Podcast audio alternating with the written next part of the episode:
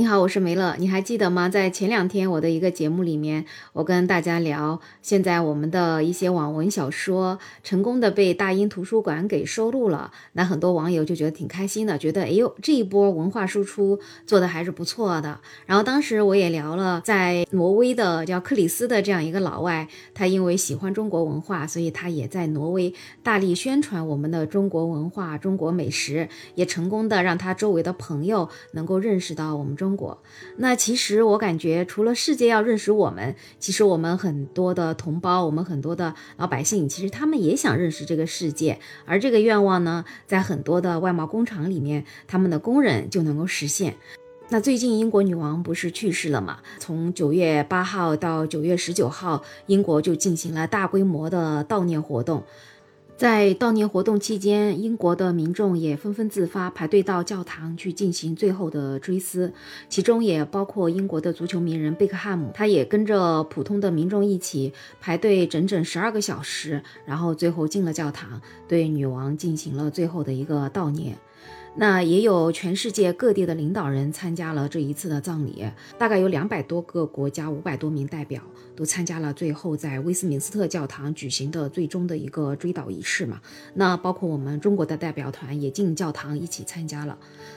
那在整个悼念活动的期间，包括在沿街送女王的队伍里，在教堂里，在英国的各地都有各式各样的国旗。那这些国旗都是英国民众对女王纪念的一个符号。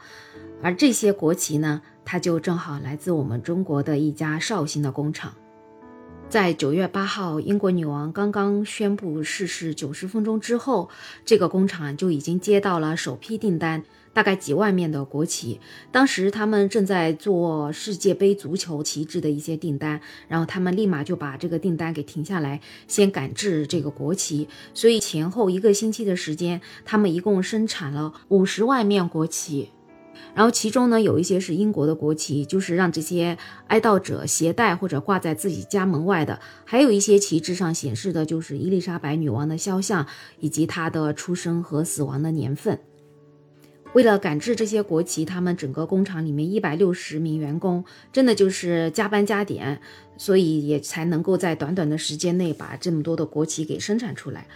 而他们的总经理就说，每一个新闻事件背后都是有一个商业机会的，所以他们公司虽然很小，但是他们还成立了专业的运营团队，他们可是二十四小时关注这种国际热点，然后这样以便于他们随时调整生产，才有可能拿到更多的订单。那英国国旗生产完之后，他们又继续加班加点去做世界杯的这个国旗，因为这些国旗都要在世界杯开始之前运到世界杯的举办地卡塔尔。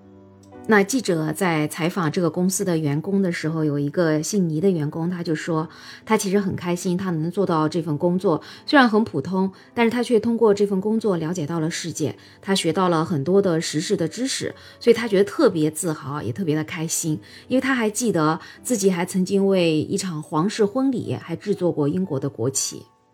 那除了绍兴这家公司给英国做国旗之外，其实，在女王逝世之后，在阿里巴巴呀，在速卖通这些很多的批发平台上，义乌啊、绍兴啊、潍坊啊，很多的商家就上线了很多款的伊丽莎白二世还有查尔斯三世的一些相关的纪念品啊、旗帜啊、徽章啊、钥匙扣啊这些周边产品，而且产品还在不断的更新，成交记录也在不断的刷新。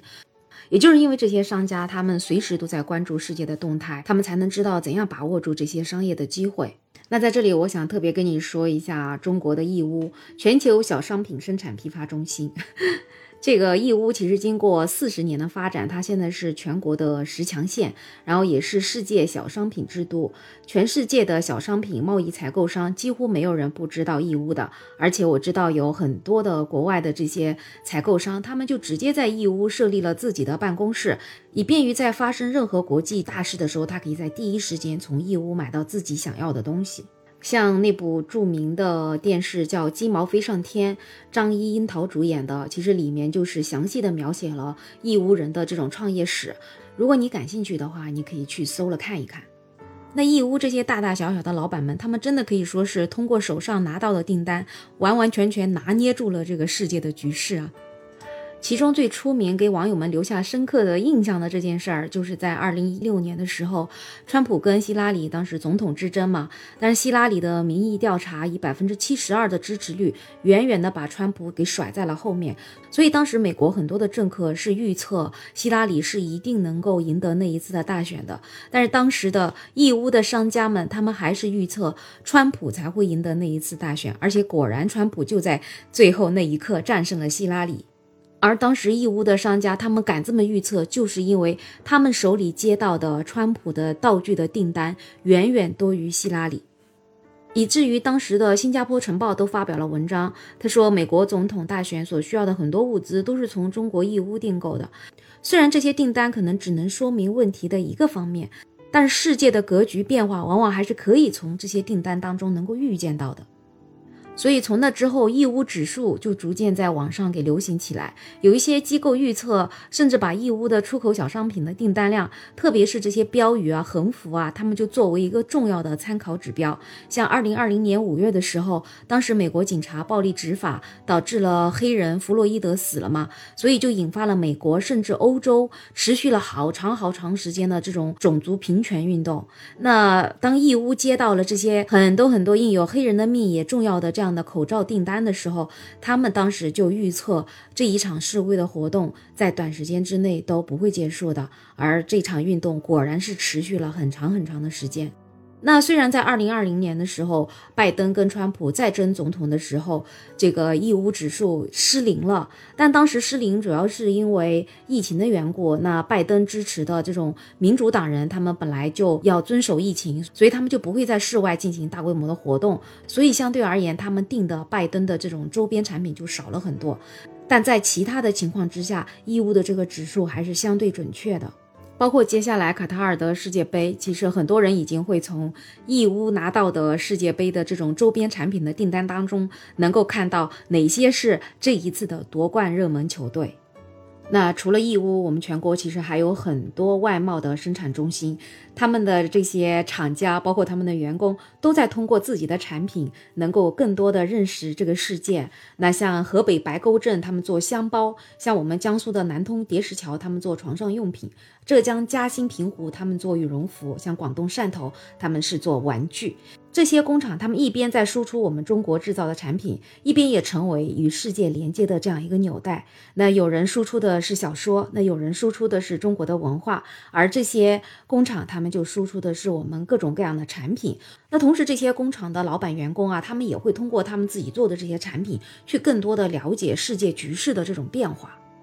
那说到这里，其实我也是有一点点感触的。我刚刚工作的时候，真的就是对世界一无所知。然后当时我的第一份工作就是做的毛巾的出口。那其中毛巾里面有一个最大的分类就是沙滩巾。其实，在那个之前，我根本就没有见过什么叫沙滩巾。沙滩巾其实也就是浴巾，只是呢，他们喜欢在浴巾的一面印上一些风景啊，或者印上一些球队的标志，然后他们就披在身上，走在沙滩上，可能那样。子比较炫，比较酷吧。然后当时我就记得印了好多好多的那种沙滩落日的这样的图案，然后图案上面就会写着各式各样的欧洲的一些岛屿，像希腊的圣托里尼岛啊、克里特岛啊、意大利的西西里岛啊、西班牙的加纳利群岛啊。你说对我一个刚刚工作的人来讲，诶，我还真的就从这些沙滩经当中，我就了解到了这样的世界。而且当时我对足球队也是一无所知的，然后我也从这些沙滩巾当中，我就初步的就接触到了像英国的英超的这些利物浦啊、曼联啊这样的球队，像意甲的 AC 米兰啊、尤文图斯啊这样的球队，然后就是因为这样的产品，让我打开了对世界这样一个初步的认知。